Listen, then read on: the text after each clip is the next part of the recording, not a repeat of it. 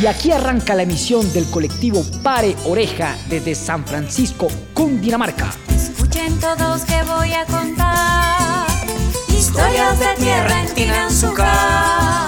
Cosas que pasan en Tinanzuca, la radionovela de por acá. Pasiones tormentosas, amores combativos, lluvias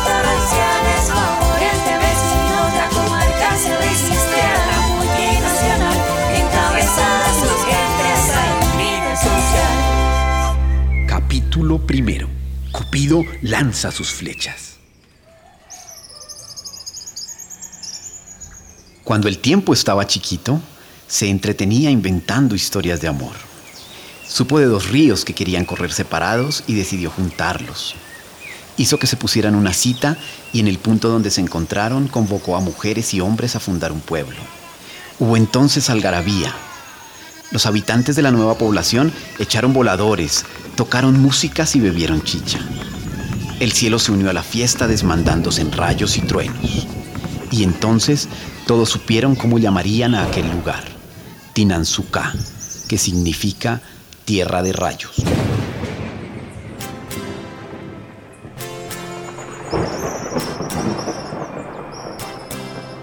Durante un tiempo solo reinó allí la felicidad, pero un día, envidioso como siempre, el mal decidió aflorar.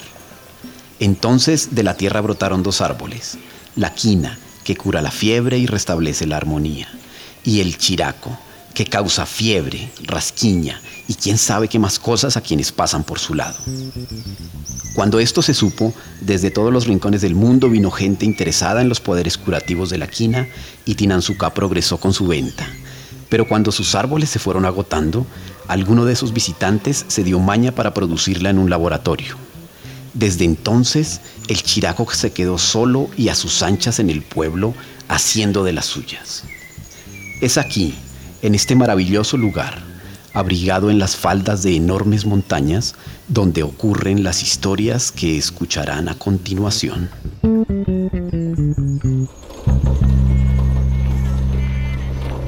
La la la la la la la la la la. Eres para mí. Me lo ha dicho el viento. Eres para mí. Uy, qué mamera esta carretera. Se me va a dañar la camioneta. Qué mamera. Ahí va otro gomelo desbocado. ¡Uy! Se va a tirar el carro. Eres para mí. Me lo ha dicho el viento. Eres para mí. ¡Ay, qué mamera! ¿Qué pasó? ¿Qué fue eso? Magdalena, la joven conductora, baja furiosa de la camioneta y patea la llanta con su botabrama número 37. Levanta la mirada al cielo, cierra los ojos y respira profundo para calmarse. Un sonido particular le hace voltear la mirada. Buenos días, señorita. ¿Se le toteó la llanta? Yo sí la vi bajando como, como muy rápido con lo mal que está esta carretera. Buenos días, señor. Magdalena, sin prestarle atención al desconocido, abre el baúl y mira confundida a su interior. Es evidente que no sabe dónde están los implementos para cambiar la llanta. ¿Está estrenando carro, señorita? Magdalena escucha la pregunta y voltea a mirar a Octavio, que así se llama el desconocido, como diciéndole, ¿a usted qué le importa? Octavio siente la fuerza de su mirada. ¿Le, le puedo ayudar?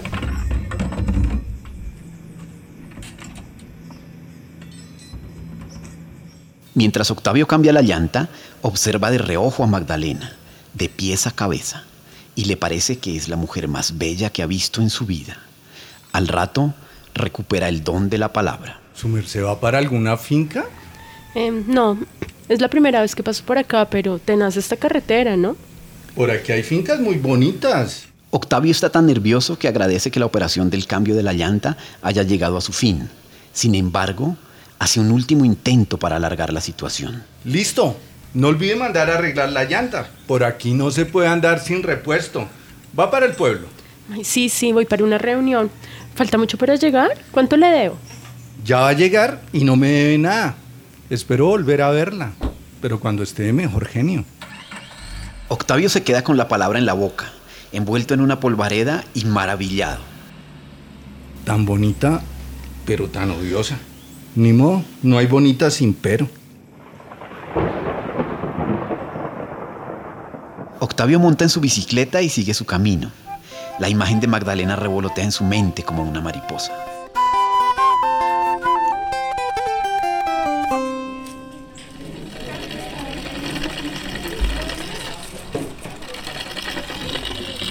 Octavio llega a la reunión donde se están socializando la iniciativa de una empresa muy grande con inversiones en muchos países que quiere adelantar estudios en el territorio. Lo han citado porque le han puesto el ojo a su finca, entre otras. Y se lleva tremenda sorpresa al ver a Magdalena, la joven que acaba de ayudar en la carretera, sentada en la mesa principal. Hay mucha expectativa entre los asistentes. Buenos días, señores y señoras. Mi nombre es Humberto de Pombo. Soy el encargado de relaciones con la comunidad de The Shining, una empresa multinacional dedicada a explorar nuevas fuentes de energía. Les hemos invitado porque queremos instalar en la zona unas fuentes de medición que nos dirán si aquí tenemos o no posibilidades de adelantar nuestra labor.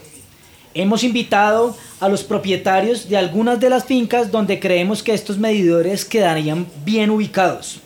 Sepan que les pagaremos un arriendo por permitirnos instalar en sus predios dichos equipos. Y valga aclarar que asumiremos todos los costos de instalación y compensaremos todas las incomodidades que esto les pueda ocasionar. Tengan en cuenta que esto es una relación gana a gana, donde nosotros ganemos por obtener la información y ustedes ganan por colaborarnos. Mire, doctor, por acá tenemos claro que nadie da puntada sin dedal. Entonces queremos más información, tener mayor claridad, saber qué es lo que miden esos medidores, ¿cierto? Y pues también sabemos que no todos son beneficios, también a veces hay perjuicios. Es que mire, no todo es plata, no todo es plata.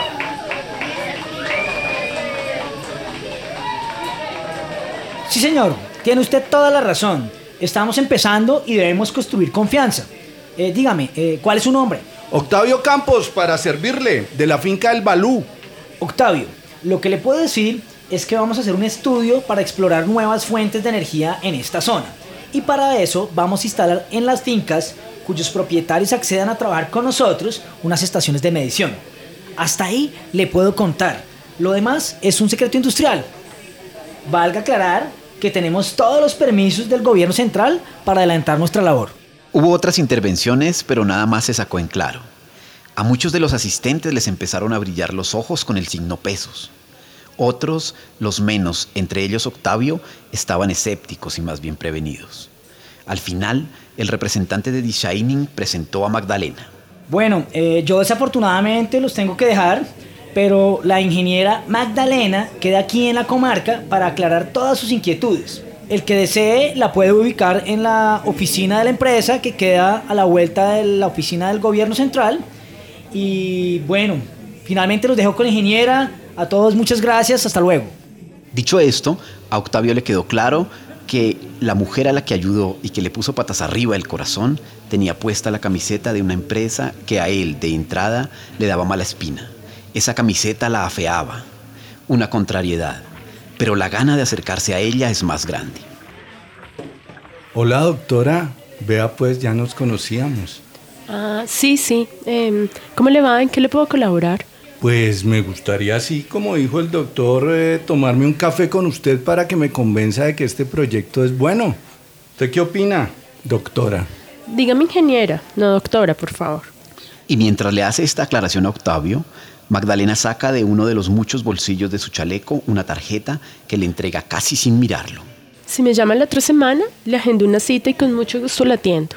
Octavio toma la tarjeta como si fuera un tesoro y se va. Siente que se le sale el corazón. Piensa que las cosas se están poniendo buenas.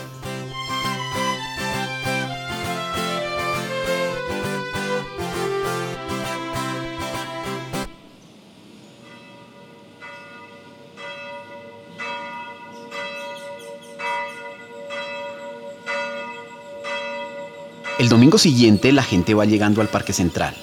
Unos salen del templo que celebra sus rituales el domingo, Otros han celebrado sus rituales el sábado, muchos pasan por la panadería, otros están armando los toldos de las artesanías y más allá hay personas que conversan sentadas en las bancas del parque y comen helados. En una esquina del parque están Dolores, la farmacéutica del pueblo, Víctor, un ganadero de la zona alta, e Inora, la imprudente. Buenas, don Víctor. ¿No lo vi ayer en la reunión que convocó Chinin? Shining, doña Dolores, Shining, se dice Shining. Métaselo en la cabeza. Esa empresa va a cambiar la historia de esta comarca. Yo no fui porque yo ya me había reunido con ellos. Ah, buena gente esos doctores. Muy educados. Se ve que son de muy buena familia. Oye, o sea que usted está de acuerdo con ese proyecto. Claro. No de que eso es progreso. Pero como hay gente que no quiere el progreso, ¿no supo lo que pasó en la reunión?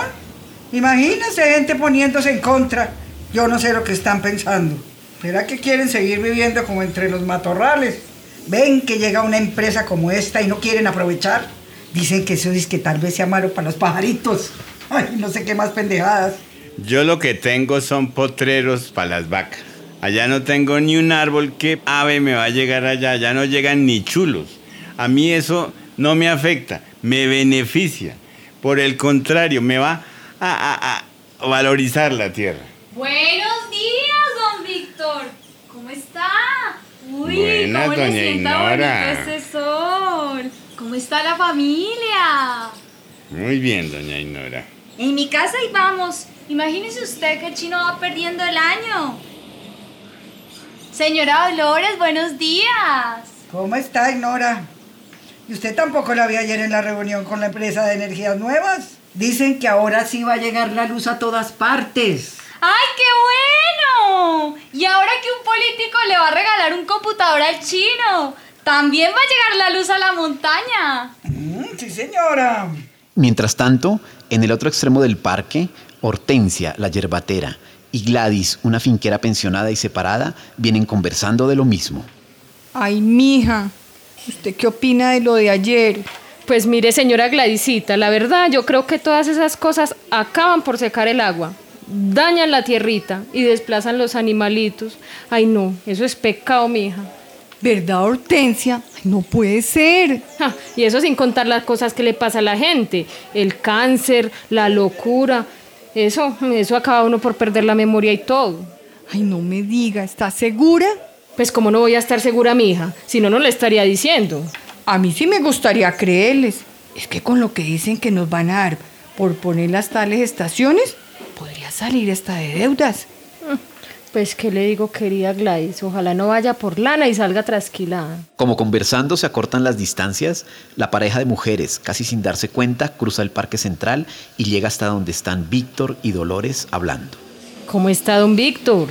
Buenas, ¿cómo está? Señora Dolores, ¿cómo le va? ¿Sigue bregando con esas maticas, doña Hortensia? Pues como siempre, mi doña, como siempre. Buenos días. Ay, mija, las tiene bonitas. Pues esas maticas eran muy bonitas para un jardín o para un florero, pero no para tomárselas. ¿Y cómo le fue el otro día con las pastillas que le di para el dolor de cabeza a doña Gladys? Pues hay más o menos, señora Dolores. Se me quitó, pero me agarró un, do- un ardor en la boca del estómago que ahora estoy bregando con eso. Es que a veces las pastillas que usted me da me sientan para una cosa, pero me dañan otra. Ay, no se preocupe por eso, mija. Pues ahí le tengo otra pastillita para la otra cosita que le duele. Pronto alivio, querida, pronto alivio. Esa matica es bendita para esos ardores. Ay, no es que esa dolor es idea, María. Y mientras tanto, en una banca del centro del parque está Octavio pasando su teléfono celular de una mano a otra. Si en el parque hubieran sembrado margaritas, estaría arrancándole los pétalos a una de esas flores para decidir si marcarle o no a Magdalena.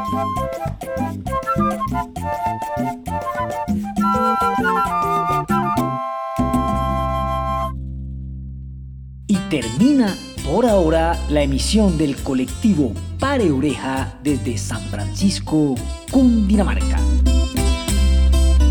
Cosas que pasan en Tinanzuca, la radionovela de por acá.